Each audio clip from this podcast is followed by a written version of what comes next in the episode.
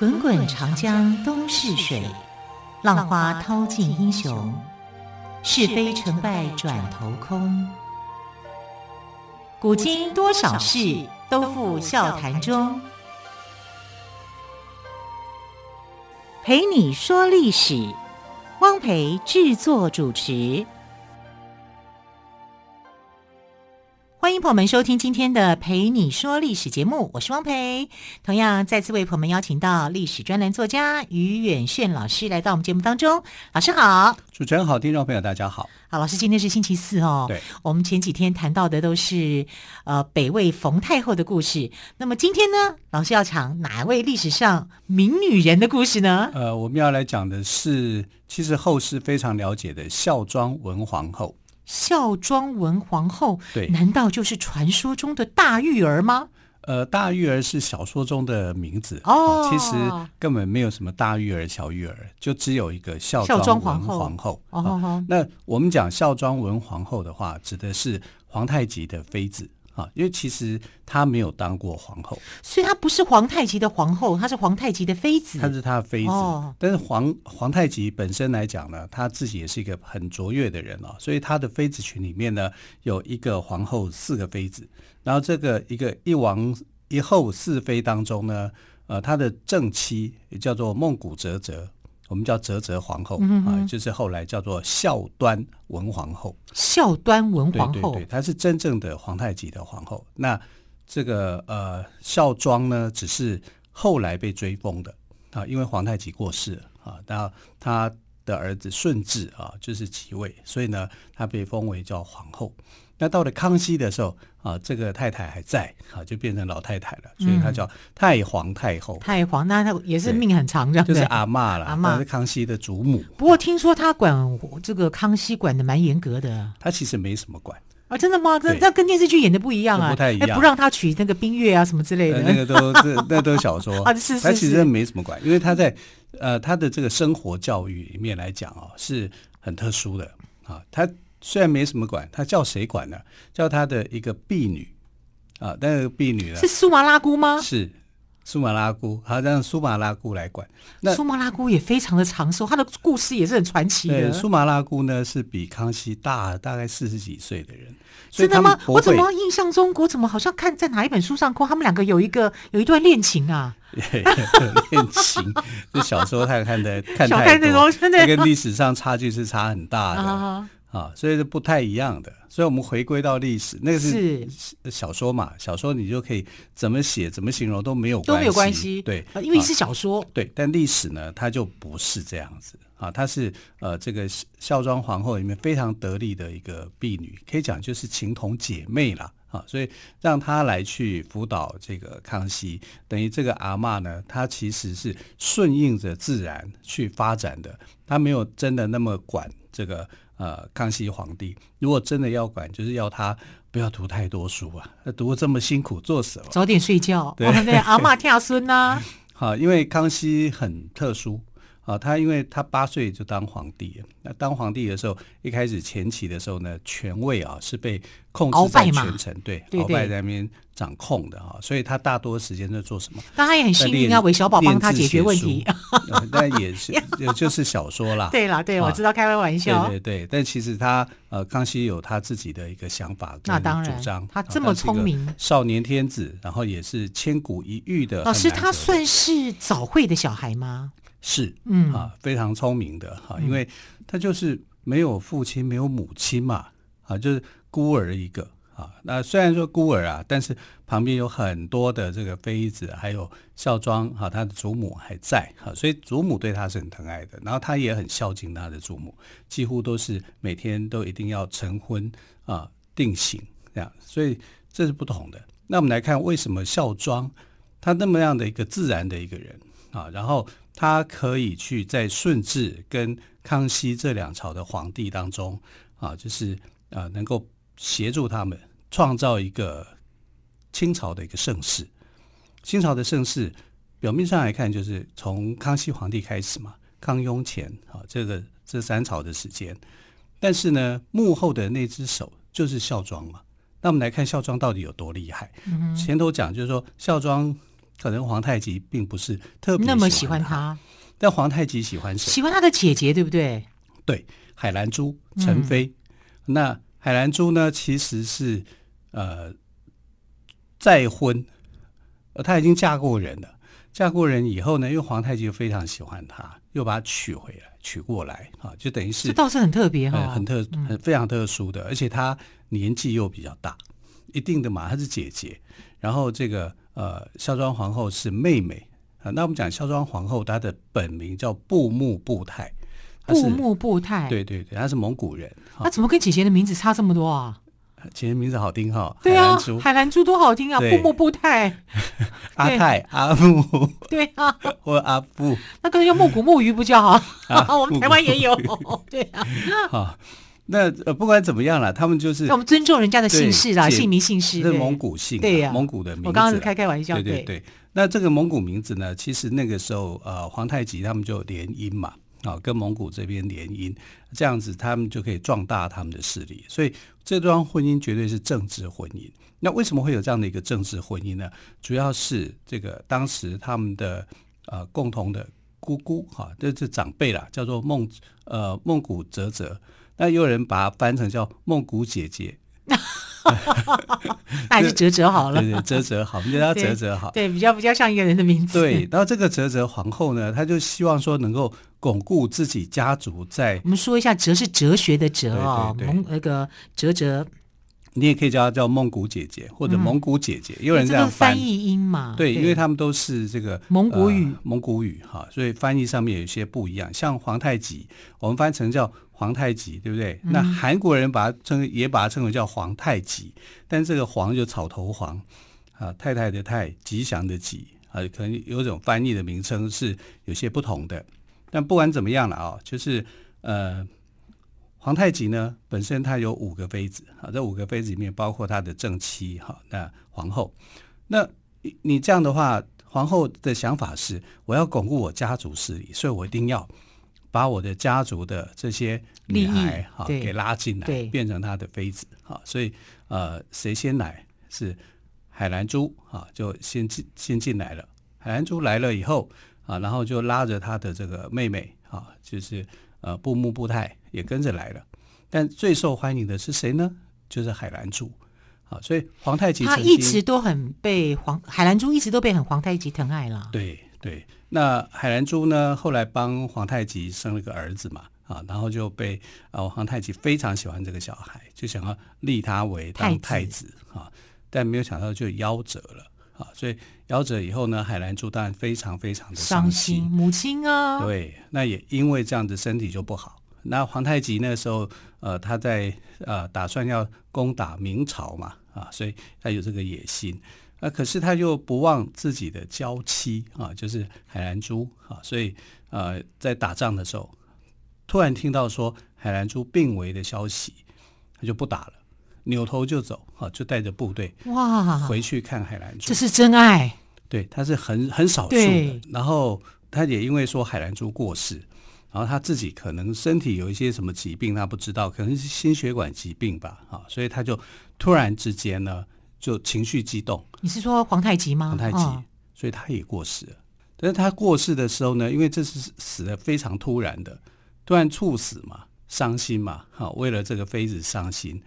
那你就会想到说，那他就没有留下任何的遗言啊，他也没有交代说谁要来当太子啊，继承人是谁啊？好，所以皇太极的过世就引发了很多的这个想法啊，因为。其他的人就要想要争夺这个皇位，就是引起了这个皇位的争夺战。那这个皇位的争夺战，最后是由谁变成了大赢家？那就是皇太极的另外一个儿子，也就是跟布木布泰所生的这个孩子。这个孩子叫做福临啊，福临呢，爱新觉罗福临，福临对，他就是顺治哈。但顺治皇帝那时候年纪也很小，这就没有想到说。所有的人都在争来争去，争得乱七八糟的时候，突然之间是顺治皇帝即位，大家永立顺治。顺治的时候，那时候年纪还很小，还很小，好，所以呢，就一切就由这个呃孝庄皇后。其实群臣在斗斗来斗去，后来是群臣选择了孝庄，呃选择了福临。哦、但那个时候呢，孝庄呢，他并没有说我在台面上我要跟你去争夺些什么，没有，他都是躲在低调的，然后在背后的啊，可是。就是这个背后顺其自然操纵出来的一个结果，就是哇，那也是很有智慧的女人啊，哎，很有智慧。这跟我们前两天谈到的也也没有多久，就昨天啊，对我们星期一到星期三谈到的都是北魏冯太后。对，有一段时间她也是因为受伤嘛，虽然她在受伤在休息，她也在暗中默默的在布局，也是不动声响这样子。那孝庄也是这样，对，她、啊、其实也是在默默的在布局。那我们可以看到清朝的历史有一段，因为跟明朝是相互之间是在争夺的，在争夺的这个过程里面呢，呃，孝庄皇后确实是非常的出类拔萃的，所以后代有些小说啊，就是小说里面描写，就说孝庄呢曾经色诱洪承畴，哦、还有呢跟多尔衮结过婚。对，那这两个都是很奇怪的事情，又变成清朝的一个疑案。好，我对于这个疑案反而很有兴趣。好，稍后呢，更多有关于呃孝庄皇后的故事，再请于远炫老师来告诉我们。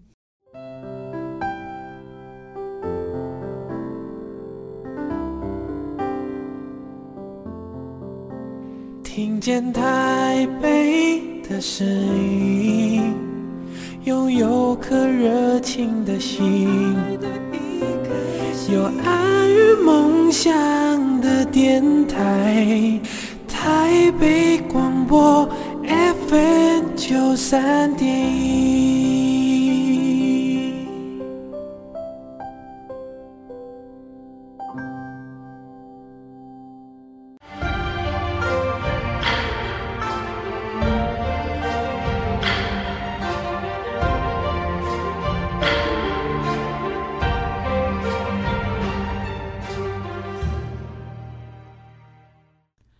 你说历史节目，我是汪培。今天特别来宾，历史专栏作家于远逊老师为我们谈到的是清代女政治家孝庄皇后的故事。刚刚老师有提到哦，这个皇太极就突然，我们可以说猝逝嘛，对不对？对，所以也没有立太子。对，在一片混乱之中。在孝庄皇后的扶持之下，以及群臣的勇力之下，福临也是顺治当上了皇帝。只不过当时的福临好像还很小。对，这个过程里面其实是有点曲折的嗯啊，嗯、因为我们知道皇太极他所以能够当上皇帝哈，清朝的皇帝其实过程也是很曲折。因为呃努尔哈赤过世的时候呢，他也是很突然啊，因为他受重伤被炮击，然后就过世。那过世以后呢，他就是。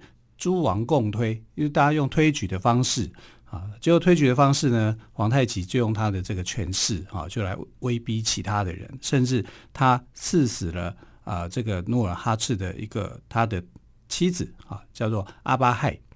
阿巴亥是谁呢？是多尔衮的妈妈，所以他那个时候就绞杀了这个命令，就是说哎，这个多尔衮呃，努尔哈赤有个遗命哈，就是要他殉葬。所以阿巴亥就这样子，哈，阿巴亥就呃，因为这个的问题，他就过世了。所以你看，努尔哈赤啊，还有这个皇太极啊，跟多尔衮啊，这个在清朝初年的时候，这关系是非常非常的。紧密的，紧密又复杂，又复杂又诡谲。尤其是多尔衮，因为多尔衮呢，他的母亲过世以后，他跟他的弟弟、呃、弟弟阿济格哈，就是两个人呢，其实是在那个时候的权力争夺里面呢，是很辛苦的啊。可是他为了要保住他们自己的这个地位哈，所以是在那个时期啊，他就忍耐、忍耐、忍让。等到皇太极过世以后。多尔衮就变成最大的一个，对啊，他不会想反扑吗？毕竟他的妈妈是死在他们手上啊。是啊，他想夺回来啊，啊，他想，所以就变成他有一个很，他是最大的一个竞争的对手。那皇太极的儿子不是只有福临啊，福临还是一个小孩。那当时呢，他的一个长子叫豪格，哦，豪格，豪格就想要出来去争夺这个地位，可是你必须要得到大家的一个认可啊，除了。啊，诸王以外，哈、啊，还有就是大臣之间的一个认可，所以大臣里面呢，有两个大臣在这里面扮演一个关键的作用，就是呃，这个我们讲的后来的鳌拜啊，跟索尼。鳌拜那时候是非常骁勇的哈，他就那时候就是亮着刀子哈。哦，年轻的鳌拜跟年老的鳌拜差好多，都很 骁勇善战。对了，说真的讲，我是说境遇啊。对对对，哈，就是那个时候呢，他就镇责住了多尔衮。那多尔衮就想说，我要现在就跟你火拼吗？可能他也觉得胜算不够，好、嗯，主要是看当呃，我们知道当时的满人是叫做旗主嘛，有八旗，八旗，那你八旗的这个兵力一分的话，恐怕他觉得会吃亏，哈，所以他就好吧，那我就先退出，我就看最后的一个情形。那豪格就受到大臣的这个拥护，其实大臣并不是真的要拥护豪格，而是说我只要是皇子出来，哈，就是皇太极的儿子当皇帝，我们都可以接受。啊，所以豪格就出来，他认为说大家会支持他，就没有想到大家不支持他。那不支持他以后，反而变成支持了谁？支持了这个福临。哎，那老师原因在哪里呢？为什么不会去支持长长子那豪格呢？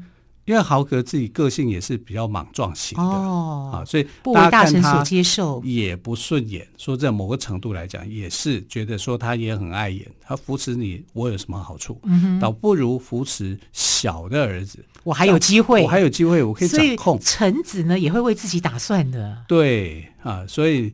呃，那个时候呢，就福临就这样顺势出来。我说这个是很自然的顺势操作出来的结果。那这个顺势操作出来的结果呢，就是福临啊继位来当皇帝。福临那个时候很小啊，所以就变成了是呃这个孝庄皇后啊，她就必须要出面啊去管理这个事情。可是孝庄有能力去管理吗？大概也不行，但后宫的女子禁被禁止干政嘛，哈，有这样的一个一个状况，所以呢，他就拉拢了谁？拉拢了多尔衮，啊，多尔衮就变成了摄政王，因为他本来就是王嘛，清朝的一个王，所以就变成了摄政王。他这个拉拢了多尔衮，留给后人无限的想象。对呀、啊，就是说，哎，你当初为了皇太极的天下，你可以拉拢洪承畴。洪承畴本来不投降的，死都不投降的，哈，就没想到呢，被一个温柔的声音打动。这个温柔的声音呢，关怀备至，在他的耳边啊，这边响起啊，就是布木布泰的声音嘛，就是孝庄皇后的声音。难道孝庄是说？承畴投降吧，其实没有做的那么 假，没有了，我开玩笑，他就是就是一副非常的关心他、嗯、啊，疼惜他这样。嗯、就洪承畴就会讲说：“我为明朝打仗，明朝给我的就是处分啊，打不赢就处分，就是很严厉的。呃，但是。”清朝这一边呢，反而对我关心以礼相待，以礼相待啊，所以他就人都是会被感动的，对，他就被感动了。好，所以这是你看他为了皇太极愿意放下身段哈，去感动洪承畴。那现在为了自己的儿子福临，他也愿意放下身段来拉拢多尔衮。那多尔衮呢，其实喜欢孝庄了。我们现在做一个这个陈述，就是说。我们现在讲孝庄皇后，孝庄皇后，这应该都是她死去以后、过世以后才才这样称呼的。其实那个时候她是皇太极的庄妃。那如果我们要称呼她的话，因为她应该就是呃妃子，或者是呃皇后，或怎么样？因为你是丈夫去世以后，你过世以后，你才有这个身份的。所以通常我们讲说孝庄皇后的话，这表示说孝庄已经过世了。孝庄过世以后，他才拿到这个谥号啊，庄是他的谥号。然后文呢，文皇后这个文文是皇太极的谥号。这个谥号不是所谓的谥号，我、嗯、我喜欢什么？对，是是俗世过世的对对死去人的一个称号。对对，对，通常来讲都一个字或两个字。对啊，它是一个称号。那他的称号叫孝庄文皇后。所以如果我们看戏剧的话。孝庄文皇后，她不会自称自己叫做孝庄文皇后。我孝庄文皇后，不会，因为那个是她死掉以后才有的名字。对，但是别人帮她封的。对对对对对，她一定不是这么讲的。她等于我叫布木布太啊、嗯，或者是我是庄妃啊，类似这样，或者是我是皇后、皇太、皇太后，类似这样子哈。她绝对不会自称自己叫做孝庄文皇后啊。这个我们有时候看电视剧啊，电视剧写的。太太没有 sense，太没有这种感觉，好，就是这样。我孝庄皇后，啊，你还活着，你为什么会称自己是这样？啊，但是我们现在在追溯在讲的时候，我们可以这样称呼。可能我们在看的时候也没有特别去去理解这个部分啊，只是想看他一些中间的一些变化的剧情。对呀、啊，像有些抗战片呢、啊，抗战抗战到八年的，你怎么知道抗战到八年你会胜利？啊 对啊，对，啊，就类似这样的一个故事逻辑啊，生活逻辑要对啊。那呃，不管怎么样了，孝庄文皇后哈，孝庄皇后这个时候啊，她就是辅佐了这个呃他的儿子福临，但他辅佐的方式是很自然的啊，很很流畅的，因为怎么样，让多尔衮去管，可是多尔衮管太多，嗯啊，所以变成说呃后来的顺治皇帝对多尔衮非常非常的讨厌，他很讨厌他。啊，甚至因为多尔衮呢，还自称自己叫做亚父，也就是说我是你的爸爸，嗯，这样子，而不只是摄政王、哦、而已哦。对，他还是你的爸爸哦。对呀、啊，而且他就不断的去侵害顺治皇帝的权利，嗯、在这个侵害皇权的过程当中，导致于这个顺治皇帝呢对多尔衮非常不满，所以多尔衮去世以后呢，被顺治整个清算，算算总账了啊，就算的。呃，非常的严格啊，然后就做了很多很讨厌他，因为他觉得他的母亲跟多尔衮在一起呢，所以就后来有了这个一个说法，说多尔衮娶了孝庄皇后，孝庄皇后，把皇后给娶了。但历史上真的有娶吗？呃，没有啊。哦，所以这是小说上的。这其实是后，也不见得是小说上，因为当时的反清复明的这些人士。我就是要想办法说你的坏话，说清朝的坏话，对，说清朝的坏话。好，所以那个时候有一个反清复明的代表人物叫张煌言。那张煌言呢，煌就是敦煌的煌，言呢言论的言。张煌言在他的诗句，在他的文章里面就会讲到这一段，就说呃，这个张灯结彩啊，然后这个皇后就嫁给了多尔衮，有这么一段的艳情。但其实有没有呢？说的跟真的一样，但没有实据哈，去证明说他们两个曾经结过婚，就是有这个说法，但没有证据就对了。对，没有这个证据。那后来呢？康熙皇帝啊，为了他的这个祖母哈，就是呃，他的祖母过世三十八年了，都还没有去安葬他，就没有把他送回这个东北地区安葬，让他跟皇太极葬在一起。所以有人就讲说，你看康熙这个做法，是不是表示说他也不信任他的祖母？他的祖母是不是做了的？应该是他很介意这些流言。对，那其实是因为孝庄那个时候的想法就是，我过世了，可是我的根是在这里，我回去东北对我来讲意义不大。哦，原来是这样子。对，所以他他才有这样的一个遗命。但很多人就会觉得说。你看啊，连康熙皇帝都是这种态度啊，好，所以就让孝庄皇后啊有这么一层的神秘的色彩。她在皇太极的时候就说她跟洪承畴有这么一段的浓情蜜意啊，甜言蜜语。然后在顺治皇帝的时期呢，就跟多尔衮传出了一段的这种呃叔嫂之间的恋情啊。这但这个东西都是小说啊，都是传言哈。所以怎么来看呢？都不是真正的孝庄皇后的一个样子。好，更多有关于孝庄皇后的故事，就请明天请岳宇轩老师来告诉我们。总之呢，今天这样听下来，我觉得孝庄皇后是一个可以勇敢也可以温柔的女子哦。好，老师谢谢喽，亲爱的朋友，我们明天再会，拜拜。